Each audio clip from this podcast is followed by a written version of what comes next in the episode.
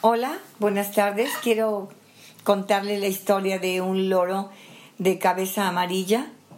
Se llamaba Martín. Hoy queremos aprovechar este episodio para continuar hablando sobre la vida silvestre y algunos de los animales que por diversas razones se vuelven animales de compañía. Bienvenidos a un episodio más de Monos en las Ramas. Yo soy Jorge. Y yo María Fernanda. Y hoy hablaremos sobre los citácidos ¿Habían escuchado esta palabra antes? Pues nos referimos a las aves que comúnmente conocemos como loros.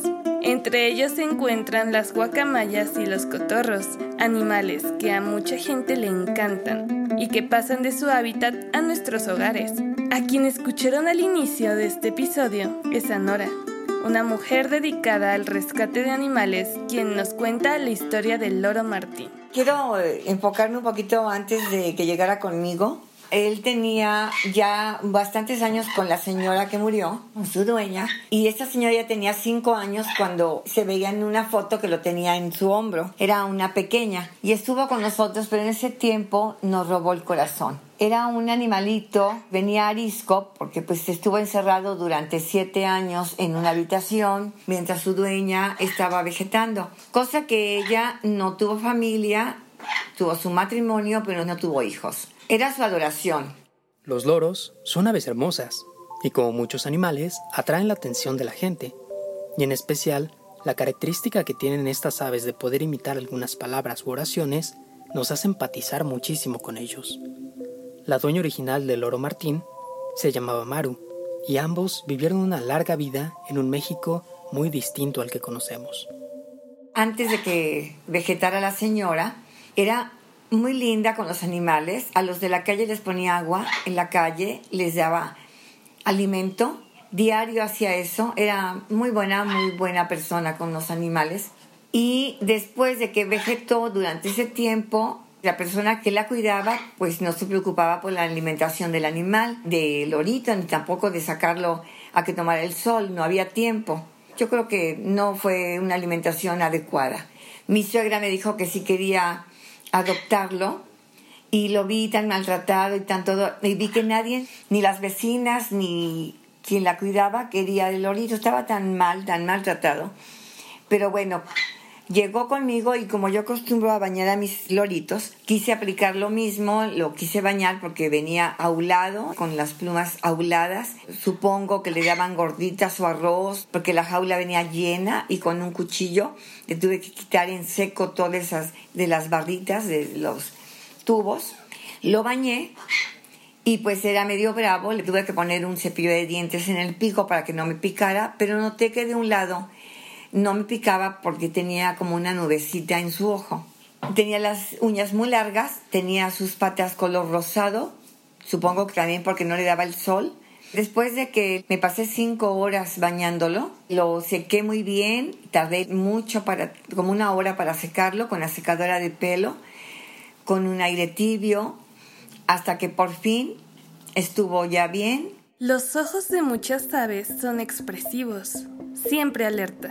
La mayoría de nosotros tuvimos alguna mascota de niños, un pez, un hámster, una tortuga o un perro, que queríamos que viviera para siempre, pero pocos animales de compañía llegan a sobrevivir más allá que sus humanos. Casualmente llegó una perrita que adopté, chiquita, ya grande de edad, de la calle, y como no tenía nombre, pues mi hijo le decía perra, perra para allá, perra para acá, ya saben, ese tipo de loro hablan mucho y captan mucho y comenzó a captar de cómo mis hijos luego se decían ciertas palabras de broma entre ellos, hay tonto, tarado, y le oía que decía perra, entonces todo eso a mí me lo aplicaba, como le tenía, me tenía coraje, pues me lo aplicaba, me decía perra, perra, pero clarito me decía todo.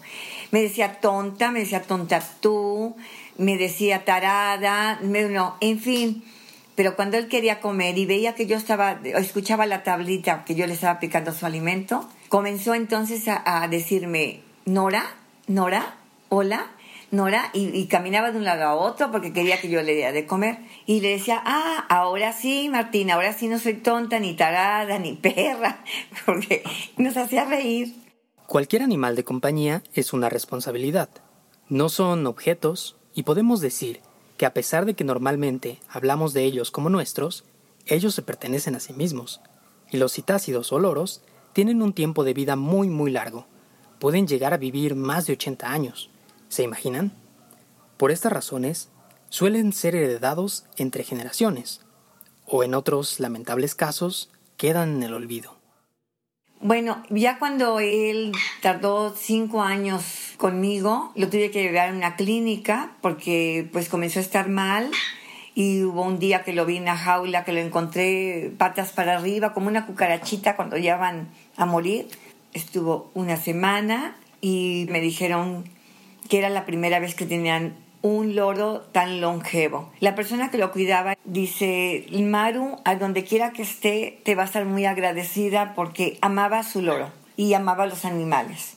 Él murió de 95 años, literalmente 95 años lo de una persona. 95 años. Muchos de nosotros no llegaremos a esa edad. Y los ojos de Martín seguramente vieron un México muy distinto al que conocemos y sus parientes quizá volaron las selvas del sur de Veracruz, Tabasco y Campeche, antes de que iniciaran las políticas de desmonte que nos dejarían un país deforestado. Los loros no solo se distinguen por su longevidad, sino que también por su sorprendente inteligencia. Al igual que los humanos, estas aves tienen una masa cerebral mayor que la de sus cuerpos. Esto en diferentes especies refleja su inteligencia. Incluso, de acuerdo con la doctora Morgan Wirthlin de la Universidad de Carnegie Mellon y sus colaboradores, los citácidos tienen habilidades cognitivas asociadas a genes muy similares a los nuestros. Me robó el corazón porque fue yo cuando lo llevé al hospital lo llevaba en una cajita, todavía me iba diciendo tonta, me iba diciendo, trataba de picarme, ya no con la misma energía, porque pues ya estaba, se sentía mal. Pero cuando estaba en el hospital sí me, me, sentía, cuando lo iba yo a ver diario, a ver cómo estaba, y el doctor me decía que pasara yo a verlo para que se sintiera, pues no solo. Y sí, se levantaba y veía yo que sí, de alguna manera ya se había acostumbrado a mí. En tan corto tiempo, pues fue un loro Vaya, bellísimo, muy hermoso. Me encantan los animales. A veces adopto más animales. Tengo gatos, perros. Y tengo otro loro que me acaba de llegar también que lo adopté. No maltratado, pero es muy, muy agresivo. Pero bueno, esa es otra historia. Por aquí lo deben de estar escuchando. Muchas gracias. Esta fue la historia breve. Espero que, que les haya conmovido como a mí. Hasta luego. En México, Todas las especies de loros se encuentran en riesgo o peligro crítico de extinción. La pérdida de hábitat y el tráfico ilegal son las principales causas. Por su gran belleza y simpatía, estas aves han sido capturadas y utilizadas desde hace siglos, incluso en tiempos prehispánicos, y durante la colonización española se comenzó su exportación a diferentes países. En tiempos más recientes, en la década de los 80, se potencializó su venta ya que Estados Unidos demandaba grandes cantidades de estas aves, y aunque se escuche descabellado, su comercio era legal hasta hace unos pocos años. Seguramente todos hemos conocido a alguna persona que tiene o tuvo algún loro de mascota. Yo creo que es clásico, clasiquísimo, que nuestras abuelitas estuvieran profundamente encariñadas con alguno o alguna ave silvestre. Y pues, ¿cómo negarlo? Son aves fantásticas.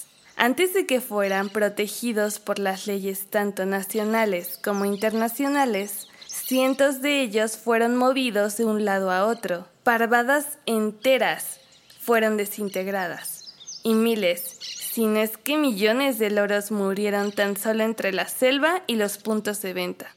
Hoy, este problema no acaba y en carreteras como aquella que conecta Tabasco con el sur de Veracruz, nosotros mismos hemos visto como muchas personas aún los venden. Se siguen comprando y siguen siendo incautados y llegando a manos de rescatistas. La historia del loro Martín es una de muchas. Les dejamos tres anécdotas de loros rescatados por humanos que recolectamos en la realización de este episodio. En casa viven dos amazonas autumnalis, o se llama Ricky y el otro se llama Paco. Ricky llegó aquí primero hace aproximadamente 20 años, pasó el famoso pajarero, mi mamá lo adquirió y pues en ese momento ignorábamos todo el proceso tan cruel que hay detrás. Además creíamos que las semillas de girasol, las frutas eran la alimentación adecuada para ellos. Años después, Paco llega volando a la casa de mi abuela. Creemos que se escapó de otra casa porque no era del todo feral, pero constantemente lo veía que estaba bajo estrés y convencí a mi abuela de que me lo diera para ofrecerle cuidados más adecuados para él. Actualmente ellos conviven, viven en una jaula mucho más amplia, con perchas hechas de ramas de árboles, con alimentación más adecuada, que son croquetas especiales para ellos y frutas, semillas. Y tratamos de que ellos utilicen mucho más su pico y sus garras para que no les crezcan tanto. Además a Paco le gusta mucho volar, entonces tratamos de que salga, que dé brinquitos, que planee. Y a Ricky le gusta mucho más socializar, entonces sobre todo con mi mamá. Creo que si de alguna manera nosotros fomentamos que, que ellos estuvieran con nosotros y no en su hábitat natural como debería de ser, pues lo mínimo que podemos hacer es ofrecerles los cuidados óptimos para ellos. Además son aves muy inteligentes que te enseñan diariamente de lo que son capaces y hacen que de verdad los ames. Mi nombre es Itza y soy médico veterinario en Veracruz. Tengo dos loros Amazona Oratrix o cabeza amarilla, Cabezón y Lucas. Cabezón llegó en el 2007, fruto del tráfico ilegal. Desafortunadamente yo era muy pequeña para tener voz y voto en mi familia. Y Lucas fue una donación hace cinco años. Su familia ya no lo podía cuidar, decidieron donarlo a un zoológico y ellos por falta de espacio decidieron referirlo conmigo. Lucas llegó y se integró afortunadamente muy bien y se adaptó a las nuevas condiciones de vida con un espacio adecuado y una dieta específica. Muchos loros no tienen la suerte de Lucas. Desafortunadamente Lucas llegó a los 35 años con una dieta basada en semillas de girasol y viviendo en una jaula. Hoy en día Lucas no sabe volar, nunca desarrolló los músculos de sus alas y presenta problemas renales. La historia de Peewee fue en el 2009 Piwi llegó a mí después de un operativo en la zona de Papantla. Se dio a conocer sobre una persona que traficaba animales exóticos. En ese tiempo a mi papá le tocó encabezar el operativo junto a las autoridades correspondientes. Habían muchísimas aves exóticas y varios animales de distintos tipos, como por ejemplo habían monos, habían armadillos y había muchísimos más animales que traficaban. Piwi por su parte se veía que recién había terminado de emplumarse, todavía traía esas plumitas blancas de cuando son chiquitos, pero tenía problemas en sus plumitas y también tenía gripe. Después de llegar a un acuerdo mi papá con las otras personas que atendían el caso lo dejaron llevárselo, ya que en Jalapa lo comenzaron a tratar por sus plumas y su moquillo. No tardó mucho en recuperarse, la verdad, así que fue muy bueno para, para todos nosotros. Piwi ya ahorita tiene 11 años y está muy muy sano y verde como el día en que lo conocimos. Piwi pues no aprendió a volar nunca, no tenía familia que le enseñara. Uno como persona no puede enseñarle eso. Y le encanta, le encanta andar con sus patitas por todos lados. Como no tenemos sueldo en su jaula siempre anda suelto. De hecho, Pigui pues convive con cuatro perros y un gato desde uh, toda la vida. De hecho, Pigui es el más grande. Todos lo, lo respetan, todos le dan su espacio. Si está caminando por ahí, pues se hacen un ladito. Tampoco se la avientan, nunca le ha pasado eso. Es, es chistoso porque luego tenemos las este, los huevos ahí abajo, ahí en la cocina y él pues no sé, como que le da mucha curiosidad, siempre los pasa rondando. Piwi ha sido una de nuestras mejores compañías todos estos años. Y los zoológicos también forman parte importante en el rescate y protección de diferentes especies de animales silvestres, entre ellas los citácidos. Y el Zoo Parque Loro Puebla es un claro ejemplo, tanto así que su propio nombre lo dice todo. En Parque Loro Puebla contamos con una población de 131 ejemplares de 18 especies diferentes de citácidos. En su mayoría especies mexicanas como loro cabeza azul, loro cabeza amarilla, loro cabeza de viejito, perico frente naranja, guacamaya militar, entre otras. Estas aves llegaron a revolucionar el giro que tenía el parque hasta ese momento, el cual se había dedicado únicamente a la cría de caballos miniatura. Se llamaba la herradura. Sin embargo, después de la adquisición de los primeros ejemplares de estas aves en 1998, se hace el cambio de giro y de nombre por el que conocemos ahora, su Parque El Oro Puebla. Estas aves se obtuvieron de manera totalmente legal en 1998, cuando las leyes aún permitían su venta y aprovechamiento. Sin embargo, desde entonces la problemática del tráfico ilegal era una realidad, por lo que también fungimos como sitio de resguardo para los decomisos de esas especies realizados por Profepa. Tiempo más tarde y con una colección más grande, se decide realizar el aprovechamiento y venta legal de estos ejemplares, de los exóticos y de los nacionales, hasta que hace más de seis años, con la reestructuración de las leyes referentes al comercio y reproducción, se cerraron todos los nidos de especies nacionales. En el parque estamos muy conscientes y solidarios ante la preocupante situación del tráfico ilegal de estos y otros animales. Y al ser nuestras especies más representativas y que nos identifican como institución, estamos comprometidos con hacer todo lo que esté en nuestras manos para crear conciencia en nuestros visitantes y público general sobre la problemática del tráfico y la compra ilegal. Sabemos que las cifras superan los 70.000 ejemplares capturados al año y que más de la mitad de estos mueren antes de siquiera ser ofrecidos en el mercado. Es por esto que dentro de nuestros programas de educación ambiental hay una charla dedicada especialmente a la sensibilización de las personas ante estas situaciones, así como dinámicas en las que se involucran para eh, generar más conciencia.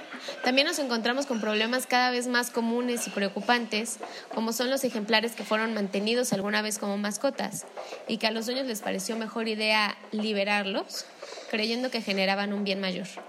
Sin embargo, muchos de estos ejemplares no son capaces de buscar alimento por sí solos o les es realmente difícil encontrarlo.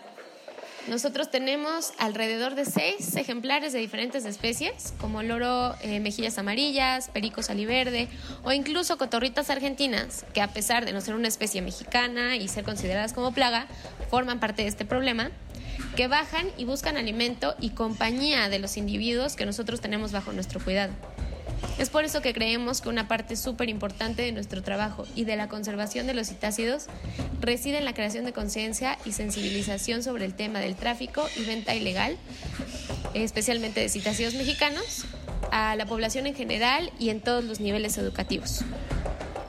A lo largo de las décadas se ha intentado regular la captura de estos animales, sobre todo de fomentar el aprovechamiento sustentable, y se han promulgado leyes y normas para buscar acabar con este problema. Lamentablemente no ha funcionado, ya que la gran mayoría de las guacamayas y pericos que se venden provienen del tráfico ilegal. Se ha documentado que cada año más de 78.000 pericos son capturados y un 77% muere antes de llegar al consumidor, es decir, 7 u 8 de cada 10. Es tan grave el problema que se estima que en un corto plazo el 50% de las especies mexicanas pueden desaparecer. Y como ya hemos dicho antes, si no hay consumidores, no existiría una oferta. Otra situación que podemos mencionar asociada a los loros de México, pero a la cual deberíamos dedicarle un espacio aparte, es que actualmente varias ciudades y áreas naturales en nuestro país están siendo invadidas por un citácido exótico, la cotorra argentina o perico monje que se adapta muy bien a distintos lugares y potencialmente puede acabar con aves silvestres y otros animales como murciélagos. Esta especie, originaria de Sudamérica, se encuentra ya en varios países alrededor del mundo, ya que ha logrado proliferar al escaparse o ser liberadas por sus dueños. En varios lugares de nuestro país ya hay poblaciones grandes, como en Oaxaca, Hidalgo, Guerrero, el Valle de México, la ciudad de Veracruz y nuestra ciudad, Jalapa. En su ambiente natural, los citácidos son dispersores de semillas, ayudando a la regeneración de las selvas. También apoyan a que algunos árboles más viejos se vayan degradando poco a poco, además de ser presas de aves rapaces e incluso de felinos como los tigrillos y el jaguar. Además, se han convertido en especies bandera. Esto quiere decir que por su belleza y carisma, varios programas de conservación hacen uso de su imagen para concientizar sobre la protección de los bosques tropicales. También son factores clave para el desarrollo del ecoturismo en localidades donde los ingresos pueden ser escasos. La observación de aves es una gran alternativa para el ecoturismo. En fin, estas aves nos ofrecen muchísimas bondades.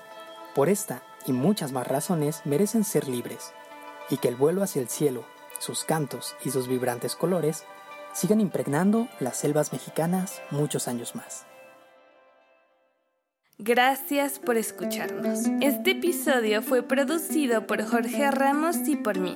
Agradecemos a Nora Hernández Carral por compartirnos su tiempo y esa hermosa historia del loro Martín. La música y la edición de audio fueron realizadas por Rolando Huesca.